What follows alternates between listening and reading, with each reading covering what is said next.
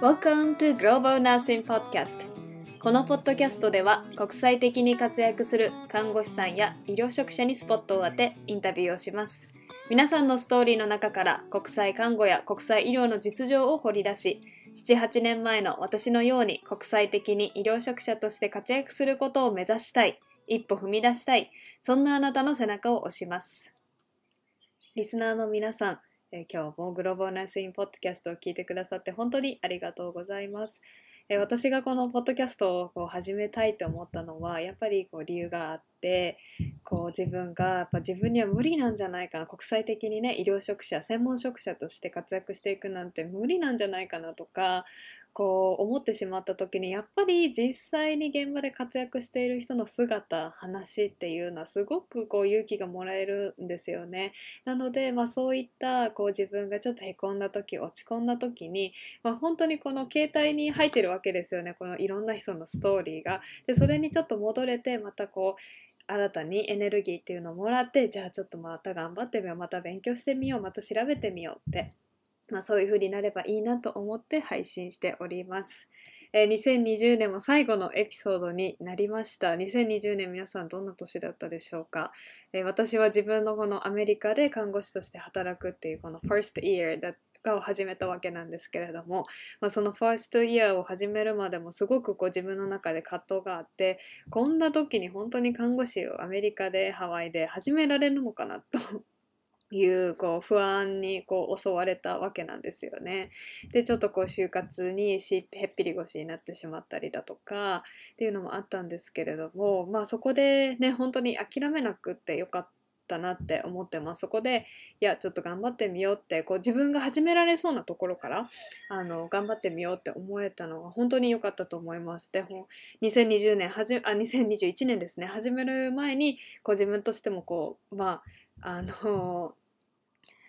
ねまあいろんなことがこうあって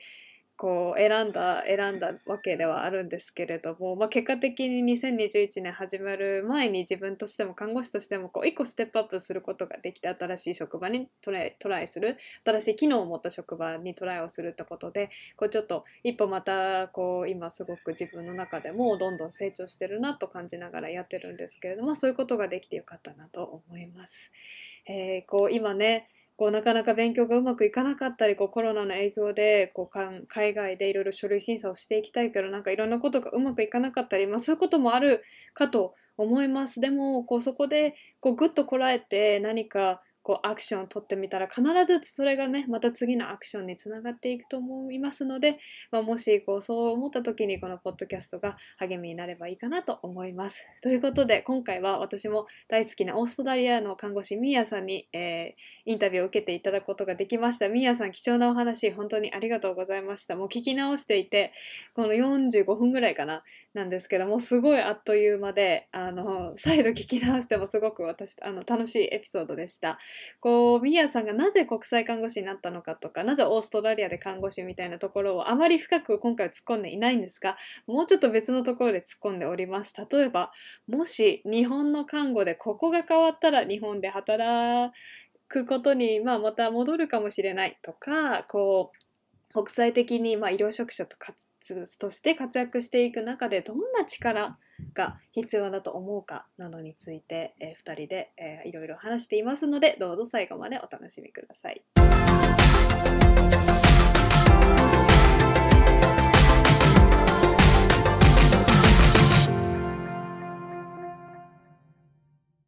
始めます。はい。ということで今日はやりました。ミカさん、オーストラリアの看護師、ミーヤンさんことミカさんが今日はゲストでいらっしゃっています。はい、じゃあミカさん、簡単に今住んでる場所と何されてるかと、はい、プラスで日本の経歴もざっくりと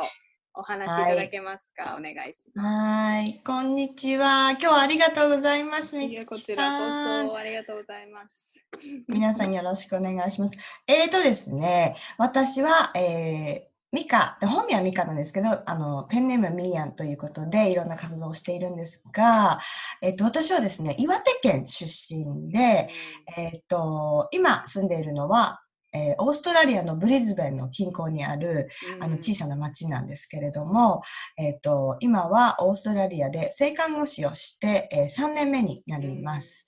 えっ、と、もともとはですね、えー日本で救命救急センターで、えー東京の大学病院の救命救急センターで5年働いて、えっ、と、その後に2年間えーカナダの、えー留学、普通の語学留学ですね、ね2年間行って、もう英語ゼロから全く喋られない状態から、えっ、と、えー留学をして、えっ、と、それからまた日本に帰ってきて、日本で1年間、ええーと外科、消化器外科ですね。で、1, 1年間だけ、えっと、夜勤専従っていうのをやりながら、ちょっとだけお金を貯めて、で、オーストラリア2009年に移動して、あの、今、オーストラリアに何年、8年目かな、もう。になります。で、まあまあ、オーストラリアでは何をしたかというと、ワーキングホリデーを2年間やって、うん。大学に2年行って、えっ、と、OET っていう英語のテストを受けて、えー看護資格を得て、今3年目で、えー病院の救命救急センターで働いております。ありがとう、はい。素晴らしい。すっごい綺麗にまとまってましたね。まとまりましたか？まとまってた。すごい いろんなところで、ね、もっとそのね、家庭とか学んでおすと、うん。ちょっとそこら辺は、い美香さんもいろんなところで発信をされてると思うので、ね、はい。その英語力がゼロだったところからとか、あの、うん。えっと、エミコさん、エミコラスムセンさん、ラスムさんの、はい。あの、ポッドキャスト、How Confidence うん How Way でも話されてるし、ブログもやってあるし、多分 Facebook コミュニティでもね、話していただいてると思うので、皆さん、そこが気になる方はちょっとそっちに行ってもらって、ちょっうん。とアンケート出しがちょっといろいろ気になったなと思ったのが、このうん夜勤専従で日本で英会話教室の受付うんうされてたんですね、美香さん。はい、してました。えーそれはまたなんで？はい。えっとね、あのーまあ、カナダに行って、まあ、カナダに行ってた時は、全然英語ができないところから、まあ、普通の日常英会話ができるようになったところまで上がっていたんですが、あの、全然医療系に携わっていなかったんですね。で、すごい医療系、あの、恋しいなっていうのもあって、日本に帰ってた時は、性看護師としてまた働き出したんですけど、やっぱりその、なんだろう、すぐ、帰ってきてすぐに、やっぱり日本じゃないなっていうのを思ったんですよ、まず。うん。あ日本に一生住んで、日本で看護師を続けてる自分っていうのがあまり見えなくて、で、そこでやっぱり、あの、どこか海外で、日本以外のところで英語を使って、えっと、性看護師になりたいってなった時に、この、あの、やっと得た英語のレベルを落としたくなかったのがまず第一。うんで、その落としたくないえので、やっぱり英語力を保ちたい。じゃあどうやったらいいか、日本でどういうふうなことをしたら保てるのかなって思って思い浮かんだのが2つだったんですねうん。で、1つがその英会話教室のうんお仕事をするっていうのか、えっ、と、なんか、あの、シェア、シェアハウスとかあるじゃないですか、今。うんうんうんうんそこでまあ日常的に使う。もう私は日常的に使わないと絶対、あの、落ちていくっていうふうに思っていいるので、そこの2つどっちかに、どっちかにしようかなって思った時に、やっぱりその、収入が入った方がね、それでいいんじゃないかって思って、そう。間違いなあい。の、うん。じゃあ収入が入る、は、入れながら英語の勉強ができる、というか、キキープができる、えっと、うん英会話教室の、まあ、受付とかのお仕事をしたらどうかっていうので、えっと、その、その時に考えたのが、あ、じゃあ、看護師はもうパートじゃないけど、その夜勤専従とかでうん、ちょっと、あの、復職 OK なやつをやって、二つのお仕事をやったらいいか、いいんじゃないかなってなって、もう全部トントン拍子にいろいろ探して見つけて、そう、始めました。すごく楽しかったです。うーん、えー、いい、なるほどね。まあでもそう、うんいいですよね。なんかこう、まあ英語もキープしたい、看護師の仕事もしたいで、それをこう、 combine した仕事って日本でなかなか難しいじゃないですか。ね。ないでもそこのニーズをうこう切り離して、この仕事ではこれが得られるし、この仕事だったらこれが得て、給料もゲットできるっていう、こう、ちょっと振り分けはね、すごいいいアイディアですよね。そう。なんです。なんかその当時やっぱりそのまだ、うんと、なんだろう、外国人の方がいっぱい来てるっていうわけではなかったので、今はもしかしたらもっと看護師として英語を使うっていう現場がもしかしたら増えているかもしれないんですけど、うん、その当時は全然なかったので、そう、そういうふうに考えましたね。うんなるほど。うで、んあと、オーストラリアで、その大はい学に通った時に、やっぱ大学費用貯めてたけど、たまらなくって、その学生ローンを使ったって書いてあるんですけど、このローンはどこで組んだんで、日本で組んだんですか？オーストラリアそうです。日日本日本です。うん。あのーそう。2年間ワーキングホリデーで働いてたんですけど、まあ、ファームに行ったりなんだりとか、あと看護助手をしながら働いていて、で、その当時、まあ、大学、私、オーストラリアでいくらかかるかって、えーっと、年間に250万から300万ぐらいかかるんですね。うん。う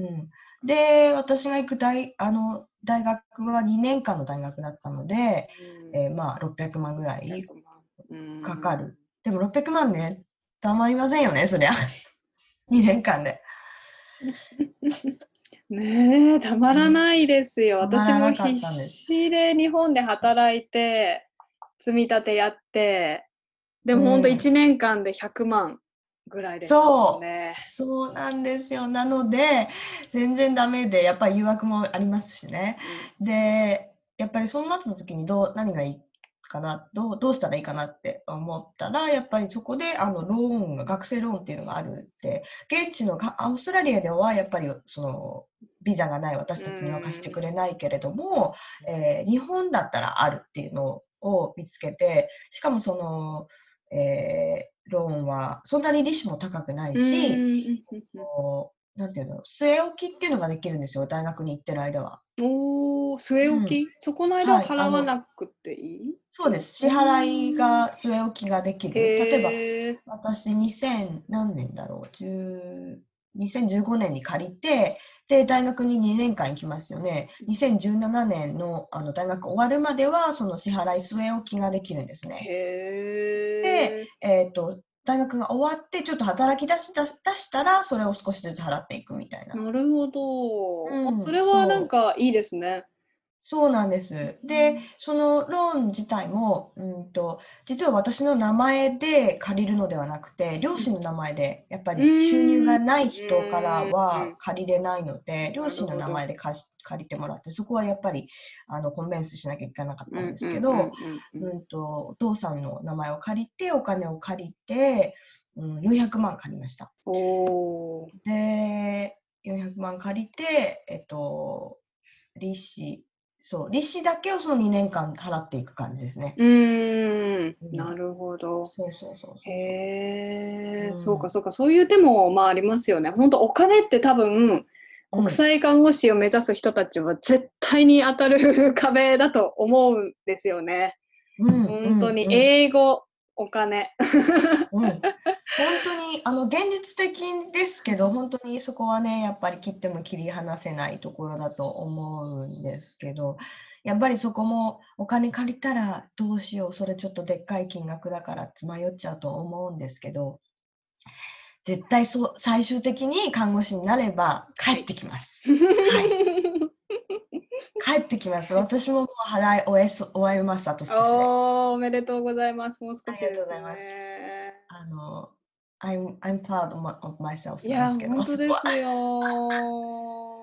自分で言うなって感じなんですけど。いやいやいや、そこはセレブレイトしましょう、やっぱり。うん、ねでも本当にそう、だからこう、その体験を借りたからこそ、こう、自分を駆り立てるじゃないけど、こうね、そういう、やっぱりフォーカスして、勉強にフォーカスして、うん、できたっていうのもありますしね。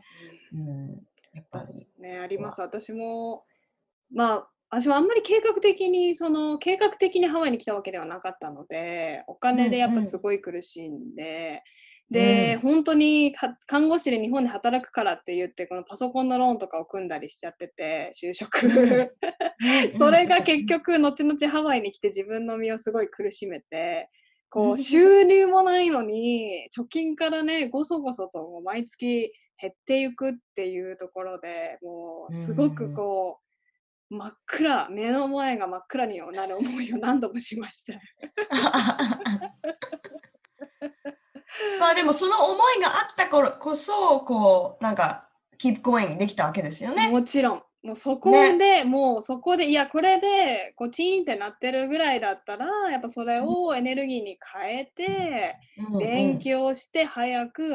まあ早くは難しいけど、まあ、アメリカで看護師にちゃんとなるでしたら、やっぱりそこにアメリカの看護師だからいつも給料とか見て、うん。ねハワイ、ハワイのアベレージペイメントみ annual income ですみたいな。たいなそうそうそうそうそう。ペンションボードみたいな感じそうでね。そうそうそう。うんしゃみたいな。こんだけあれば別にパソコンぐらい何台でも買える。そうそうそうですよ。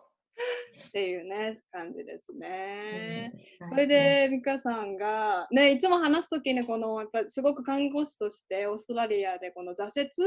を味わったっていう話を以前話した時も聞いて、まあちょっとそれがどんな挫折だったかと、やっぱそれからこうどうやって対応して何を学んで、こう今うん生かしているかみたいなところを教えていただけますか？はい。その大学卒業して、あその後に、まあ、O- OET っていう英語のテストが受かって資格は取ったものの、取ってすぐに、まあ、し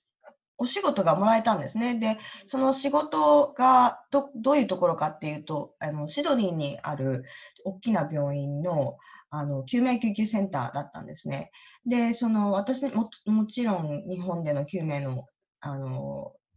なんだろう、経験があったんですけれども、もうその間、結構5年、5、6年、あのギャップがあったりとか、あの、初めての、その、臨床看護師として働くのが救命救急センターだったっていうのもあって、もう本当に何が大変だったかって、やっぱり医療英語の レベルが全然その、は域、域に達していなかったんですね。で、た達していなかったというふうに感じたんですね、その時。うんで、もう本当に、なんだろう、こう自分、すっごく小さく見えて、で、やっぱりこの日本で性看護師として働いていた時の、あの、経験もあるし、知識もあるしうん、プライドもあるし、あの、こうあるべきだとか、うん、そういうのが、こう先走って、もうなんかどんどんどんどん萎縮しちゃっていたんですね。で、あの、もちろんすっごく、あの、むあの、ビジーな病棟だ、あ、あ救命救急センターだったんですよ。で、もういろんな外傷も来るし、もう、あの、重症患者もいっぱいどんどん来るし、もう、あの、座ってる暇がない、あの、なんだろう、海外ドラマの ER みたいな、そういう感じの場所だったので、もう、そう、最初本当についていけなかったんですね。で、もう、そもう毎日のように泣いて帰るような、泣いて帰るというか自己嫌悪で帰るような、で、もう仕事に行く前はもう、っていう感じで、そう、あの、いうふうな挫折を感じまして。でも結局、なんかこう、6ヶ月ぐらい経って、あの、気づいたことだったんですけど、まあ、その挫折っていうふうに、自分の英医療英語のレベルが全然低いとか、うん、い看護技術の経験がもう古いもので、えー、と不安だとかそういうのっていうよりももう私になかったのはの知識とか経験とかっていうよりも私になかったのはもっとこう自分に対する自信とか、その持ってるもの自分の良さというか強みをこう生かしてそのよ現場で生かしていくっていう自分のそのマインドセットみたいなところが、なかったんだなって本当に6ヶ月後ぐらいに気づいてその6ヶ月後はやっぱりそこからだいぶねその自信を持ってこう接することができる6ヶ月で特にあのなて言うんだろうすぐに経験とかまあ経験まあそこ仕事に慣れてくるっていうところはあると思うんですけどガーンと医療英語のボキャブラリーが1だったものが100になはならないでしょ？ならないじゃないですか。で、まあ、6ヶ月、そう、それでも6ヶ月後に、きあの、すごく自信を持って仕事できたっていうことは、やっぱりそこは、なんていうんですか、自信なんですよね。自分に対するセルフコンフィデンスが本当に低かったから、それが原因することで、やっぱりその、その行動にもつながっていったし、うん、次、し質問もすることができるし、もう使うこともできるし、うん、患者さんにもまあ、いい対応ができるし。うんうんうん。まあ気持ちにね、やっぱ自分に余裕ができると、やっぱりそれはケアに生きてきますよね。そうそうそうそうそうそういう変化が起きてまあなんていうんですかねその挫折っていうのを徐々にこう乗り越えていったっていう感じですね。ううんん。6ヶ月ってちょっとキーキーポイントだと思いません？いろんなことにおいて。私も今ちょうど、えっと、もう少しで6ヶ月アメリカでね、うん看護師として働き始めて、6ヶ月になるんですが、やっぱり今自分が始めた頃に比べるともうがぜん仕事のスピードもめちゃくちゃ上がってるし、そうですね。ああと何6ヶ月か。6ヶ月な、そう、6ヶ月で、ねあと何、どう、困った時にどう対応すればいいかが分かってくる？っっていうね、感じですね。ちょっと最初はこうすごいケオスだった状態からいろんなものがこう整理されてきて、あと英語も一緒だと思うんですよ。私は6ヶ月経った頃に、ようやく耳がいろんな言葉をキャッチできるようにうんハワイに来て、うんうん。6ヶ月ぐらいでしたね。やっぱり、あ、ラジオがちょっと聞き取れるようになったとか、うん。ねうんうん。なのやっぱ本当こそうですね。うん。耐え抜くというか、思います。だからもう最初の3ヶ月とかで諦めちゃう人はもったいないなってすごく思いますね。なんか最低まあ6ヶ月ぐらいはちょっとスティックして、うんううん。ん、自分に合うかっていうのを見てもらうのもいいかもしれないですね。うん、うん。ね、うんそうですね。そしたら日本とオーストラリアで、まあ、両方で働いた経験があると思うんですけれども、まあ、よく多分日本の違いはオーストラリアの違いはとはといろいろミカさんも聞かれると思うし いろんなところで答えていると思うんですけど今回はもし日本の看護で、まああのうん。日本の看護を見てオーストラリアも見てでオーストラリアに住むっていう決断、まあ、いろんな要素があると思うんですけどもしここが改善されたら日本で働きたいってまた思います。ってところはどこでしょうか ?if ね、あの、その質問すごい面白いなって思ったんですが、正直、日本に戻って看護師をしたいっていうふうには全然思わないんですね。でも、まあ、そこが改善、改善点というか、改善したらっていうところの話をすると、うん、日本の看護もすごい素晴らしいし、私は素敵だと思うんですね。だから、その、5年、6年間で学んだことをオーストラリアでも活かしていきたいっていうふうには思ってるんですけど、そのやっぱりそのお日本の、なんて言うんでしょうか、えーその看護師を大切にしない文化というか、あうーん、こう言っちゃなんなんですけど、例えばお休みが取れないとか、うーん、もう、勤、まあ、勤勉っていうのはすごくいいとは思うんですけど、やっぱりその、はた、ちょ何時間、なんだろう、長時間働いてなんぼ、休みの日も返上してきてなんぼ、うん。ん、それが、その、うーんと、なんだ、あの、働く人としては、うん、当たり前のことだみたいな感じになってるじゃないですか。看護師だけではなくて、うん。あの、もうそす。でに日本の、うん、文化が、うん、そういうところがやっぱりその、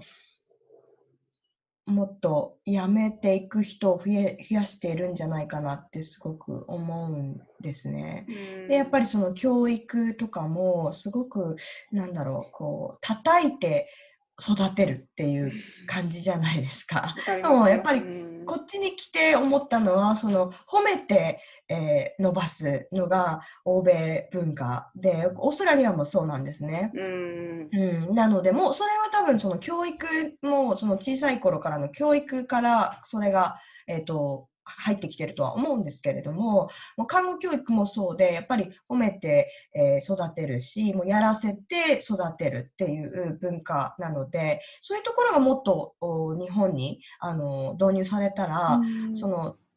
ハンズオンの看護師がどんどん増えて、自信のある看護師が増えていくんじゃないかなっていうふうに思うんですね。うん、どうですか？どうはい思います？か、そう私もこの間実はあの、ね、ピアサポートグループのちょっとこう説明会で興味がある方に話をしてた。うん。らやっぱ聞かれたんですよね。日本でうん。に戻って看護師をしますか？って聞かれて、で言った時は私の答えももちろんノー。で っていうのも本当に長時間労働。で、うん。残業は当たり前。休日うん。出勤当たり前、いや、ね、で本当にもだ私はもう1年と3ヶ月で日本の看護師は辞めたっていうか多分それ以上はもうできなかったと思うんですよね、うん。自分的にもう耐えられなかったっていうのも大きかったんですよね。うん。うん。なんかでやっぱその時のまだでもちょっと自分の中でやっぱトラウマも多分あってやっぱりこううん。先輩との関係の時にどうしても何かクリティサイズされることをこう自分の体がやっぱ覚えてるからだから今、うん。こうちょっとその自分のいやそうじゃなくってこの人たちは本当にサポーティブすごいサポーティブなんですね私の職場の人たちも。すごい supportive だし、なんかこうテキストとかでも全然いつも respond してくれるもうレスポンスも早いし、うん。でなんかそういうところでいやもうそういうそういう先輩後輩の関係ではないっていうところをうん今こう本当に自分の中でこう組み替えてる 組み替えてる組み替えてるっていうプロセスを今多分してると思うんですよね自分の中で。うん。ね。そうですよね。なんか、その、やっぱり日本の文化でそうやって育ってきたから、うん。その、先輩は怖いものだし、その、クリティサイズされるこものだっていうふうに思ってこうね、育ってきてるから、やっぱりそこが、だから聞けないとか、そういうのもやっぱり、そういうところから来るんだろうし、相談しにくいとかね。うん、だから、やっぱり今、そういうふうに変え、思考の癖を変えてるわけですね、う水木さんんも。もうまさに。本当に。だからうん。そこで自分で気づきました。なんかあ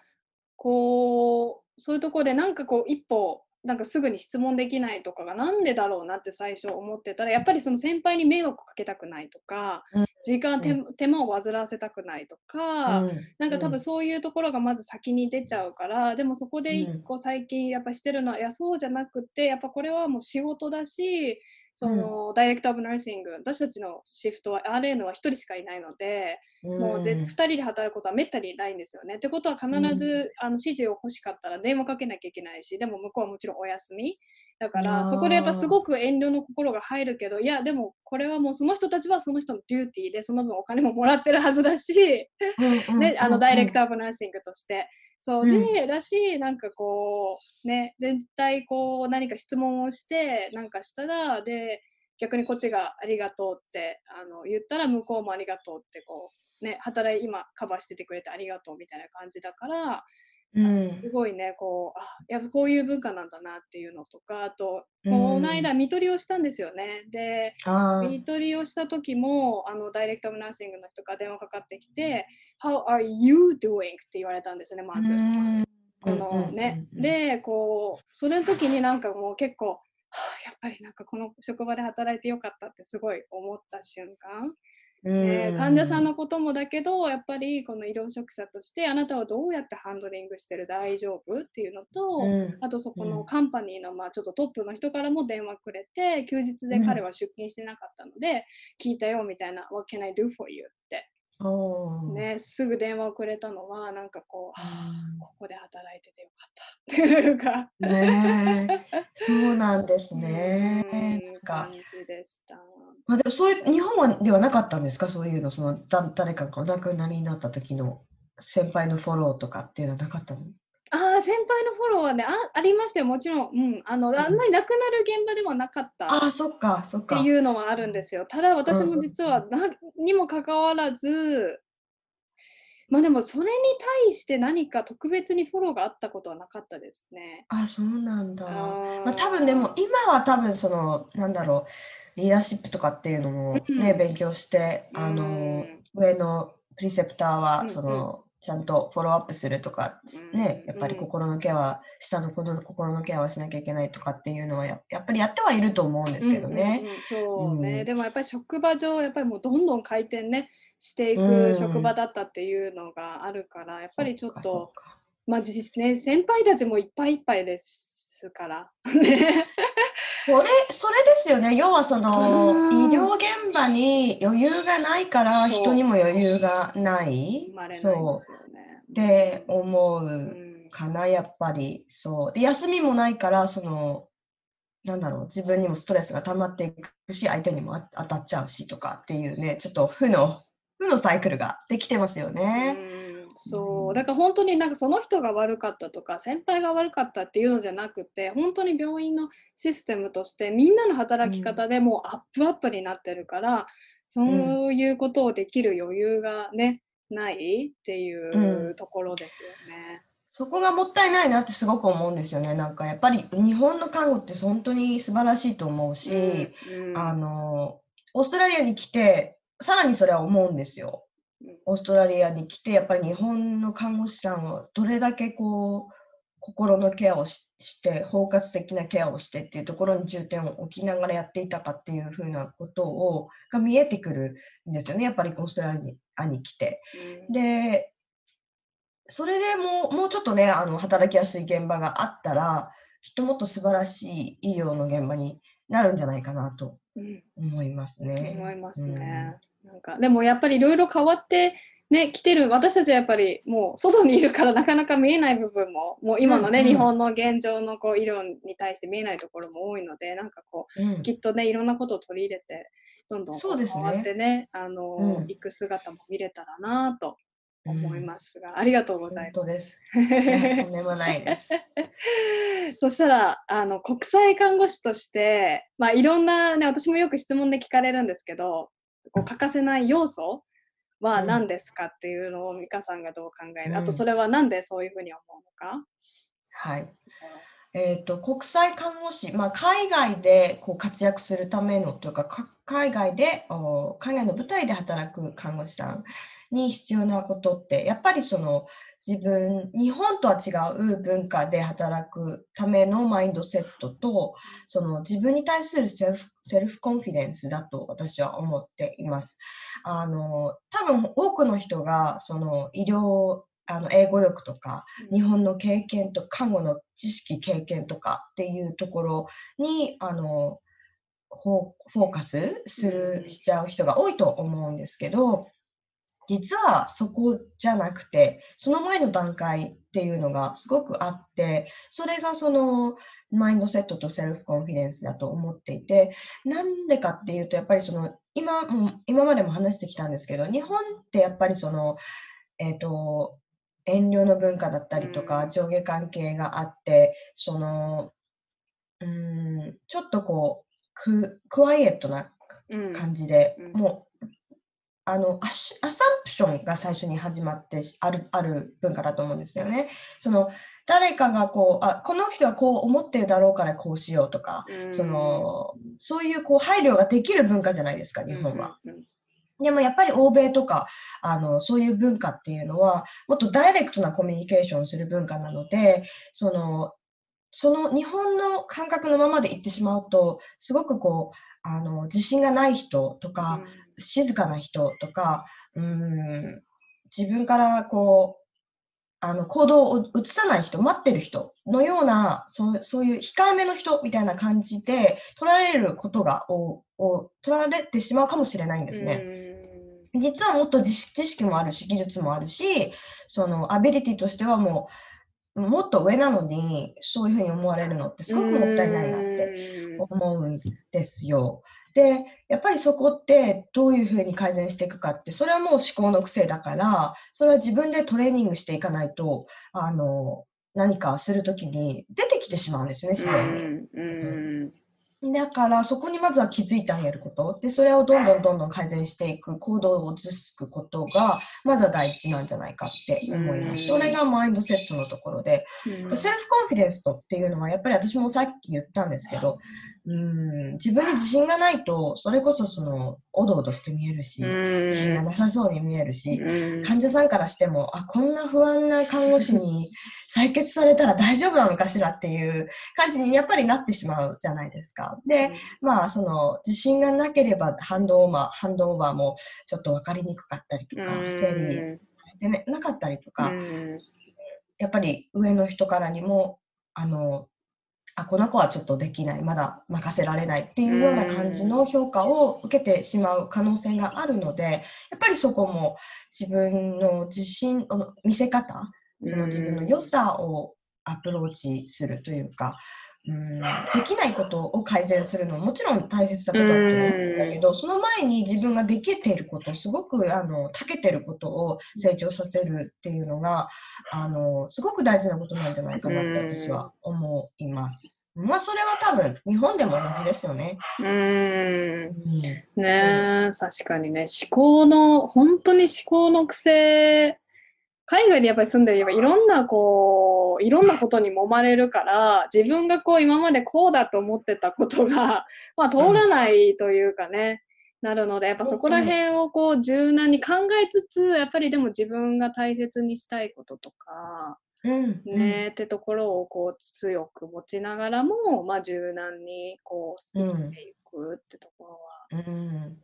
そうですね、本当に。まあ、あとはもう、なんていうの、英語力とか経験っていうのは後からついてくるものだし、うん、うん、ううん、ん、ね、そ本当に。こはすごく大事かなって思います。多分それを経験されていると思うので、みつきさんも。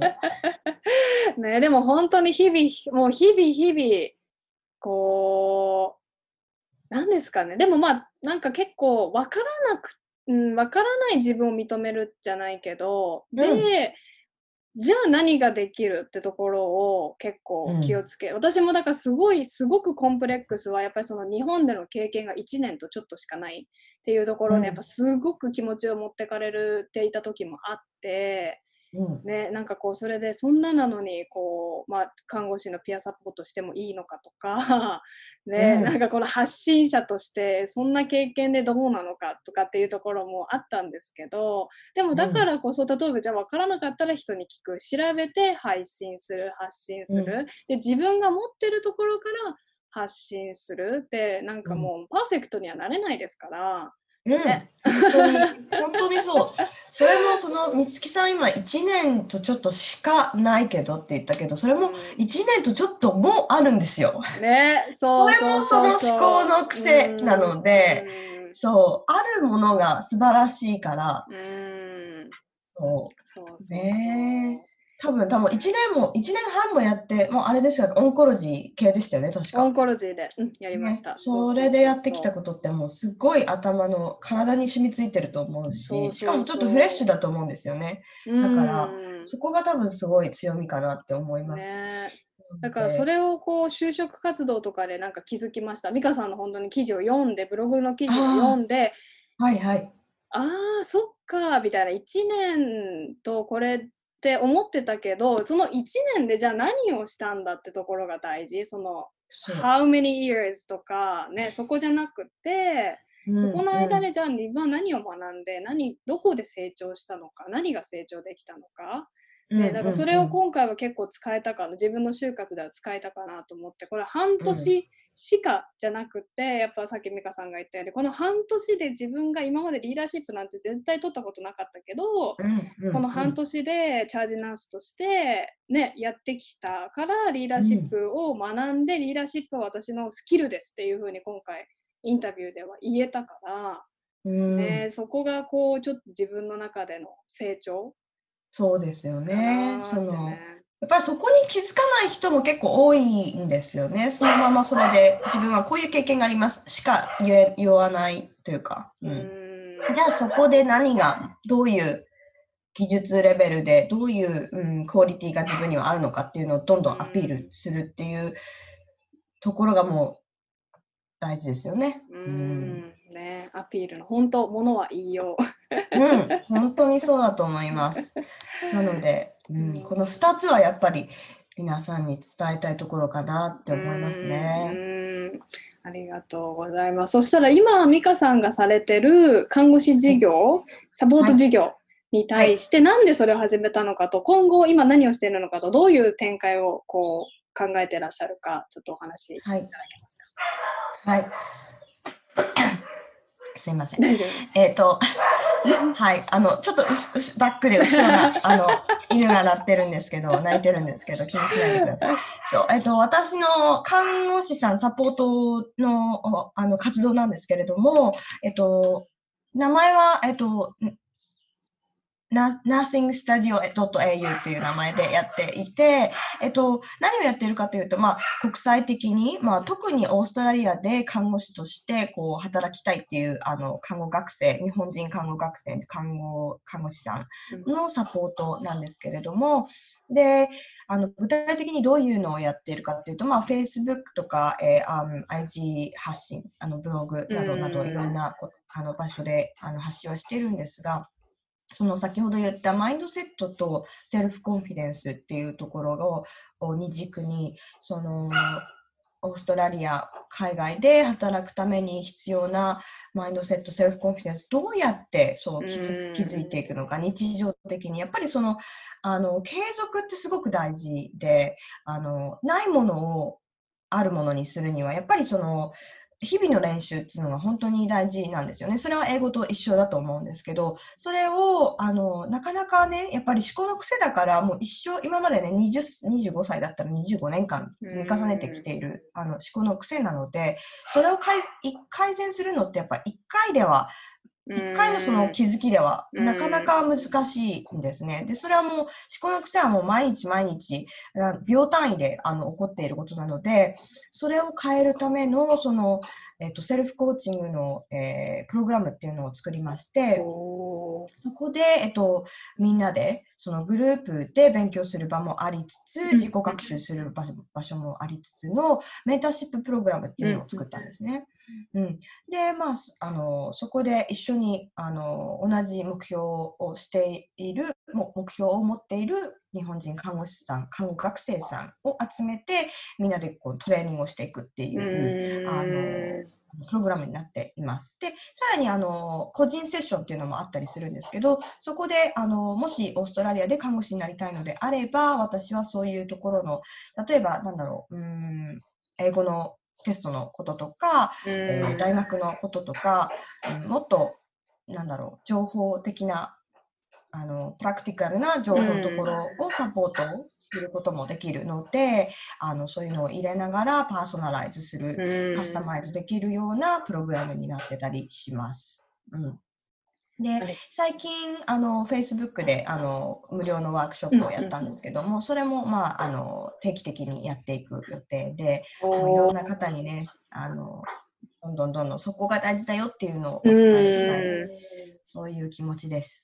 ありがとうございます。ちょっと先ほどもお,、ね、お話ししたんですけど、まあ、ぜひ、私のコミュニティでも美香さんをゲストでお迎えして、うん、この国際看護師に、まあ、必要なマインドセットと、まあ、自信について、うん、あの、うん、ちょっとねできたらコラボしてこう、やっていけたらなと思いますので、ぜひ。ぜひ。はい、はい、よろしくお願いします。こちらこそです。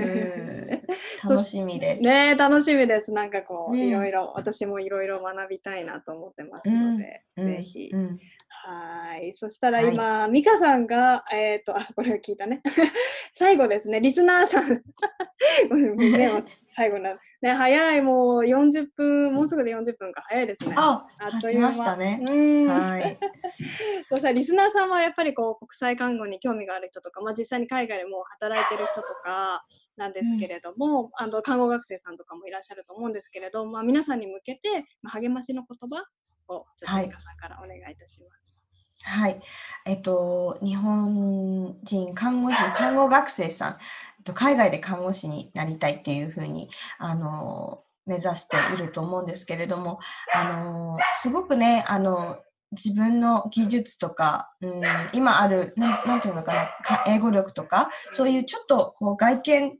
にフォーカスしがちだと思うんですけど、あの、なぜ看護師になりたいか、な、なぜ海外で看護師になりなりたいのかっていうところを、あの、もう一度見直して、あの、なんて言うんだろう、そこがしっかりしていると、必ず道は開けます。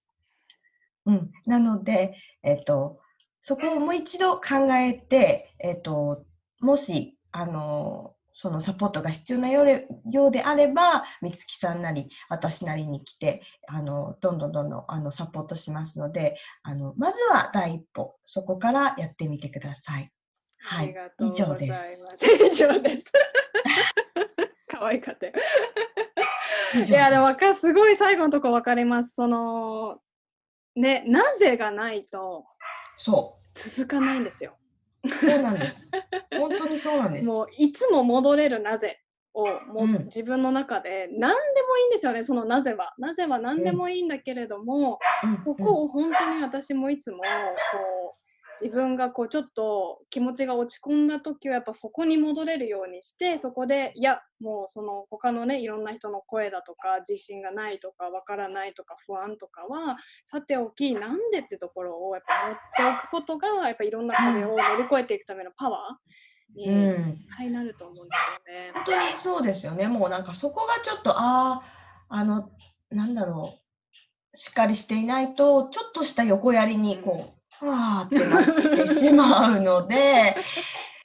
書いとくといいかもしれないですね。もう、私はなんで看護師に海外でなりたいのか、アメリカならアメリカうん、かオーストラリア、オーストラリア、カナダならカナダ、なぜなりたいのかっていうのを目の前にドンとあるといいかもしれない。ねえうんそうですね。そこ大事です。ね、私も今思い出したけどそれをちょっとクリアにできるワークシートを私も作ったのにまだ出してないからそうなんですね。出素さないと晴らしいじゃないですか。そうそう一回それでちょっとこうちょっとしたコーチングみたいなのをちょっとさせてもらったりしたんですけど忘れてたからはいちょっとコミュニティの人に皆さん出しますので、うん。いや、大事ですよね、うん。本当そこ。うん。だって、いろんなことが変わったりとかね、あの、多分、横やりっていうのは入ってくると思うので、たくさんもう好きあらば入ってきますからね。はい。はい。本当にね、だから、ぜひぜひ、うん、いいですそねこを、はい、一歩っていうのは、一歩の積み重ねですからね、すべてがね。本当本当。もううん。本当に、まさにその通りです。はい。はい、そう今日はありがとうございました。素敵ないろんな話と、なんかこちらこそすごく楽しかったです。こちらこそです。ありがとうございました。ありがとうございます。そしたら、美香さんにつながりたかったら、どっから行きましょう？はい。はい、そうですね。えっ、と、インスタグラムが一番、あの、活発に、あの、やってるので、インスタグラムで、えっ、と、えっ、と、nothing, nothingstudio.au っていう名前でやってるんですけれども、そこで、えっ、と、検索して、ダイレクトメッセージはいつでも、あの、ウェルカムなので、メッセージください。で、あとはですね、そこの、あの、バイオのリンク、リンクから、いろんな、あの、コンテンツ、私がやってる活動が見れるようになっております。ブログだったりとか、うんえっ、と、Facebook のプライベートあーグループ、そこではもう、ちょっとした、えっ、と、なんていうの、マインドセットコーチングとかっていうところをやっていたりとか、その、医療英語、プチ医療英語みたいな感じで、あの、日々使える医療英語っていうのを勉強していたいたりとか、あの、そういうことをしております。なので、ぜひぜひそこからつながってください。はい、ありがとうございます。美香さん、今日はたくさん、またじゃあこれからもコラボして、はい。ちょっとこれからもよろしくおね願いします。看護師会を盛り上げましょはい、ぜひ。う。はい、ありがとうございます。ありがとうございました。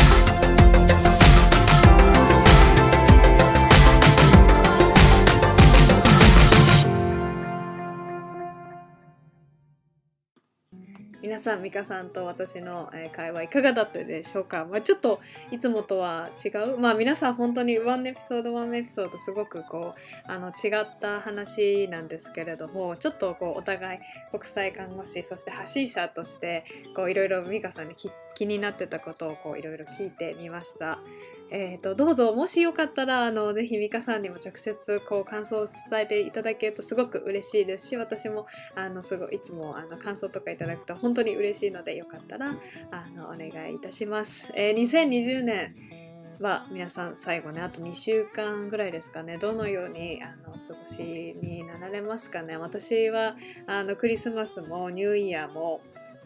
ちょっと返上して 働き働いていきますやっぱり皆さん休みたいので、まあ、そこはちょっと稼ぎ時なのでちょっと頑張っていきたいと思う思うんですけれどもあのまた2021年もこういろんな国際的に活躍する医療者の方にぜひぜひインタビューをさせてあのいろんなこう国際看護国際医療、まあ、その他皆さんね本当にあのこう気になるストーリーっていうのを聞いていきたいと思いますので引き続き来年もよろしくお願いいたします。ということで See you soon! Bye.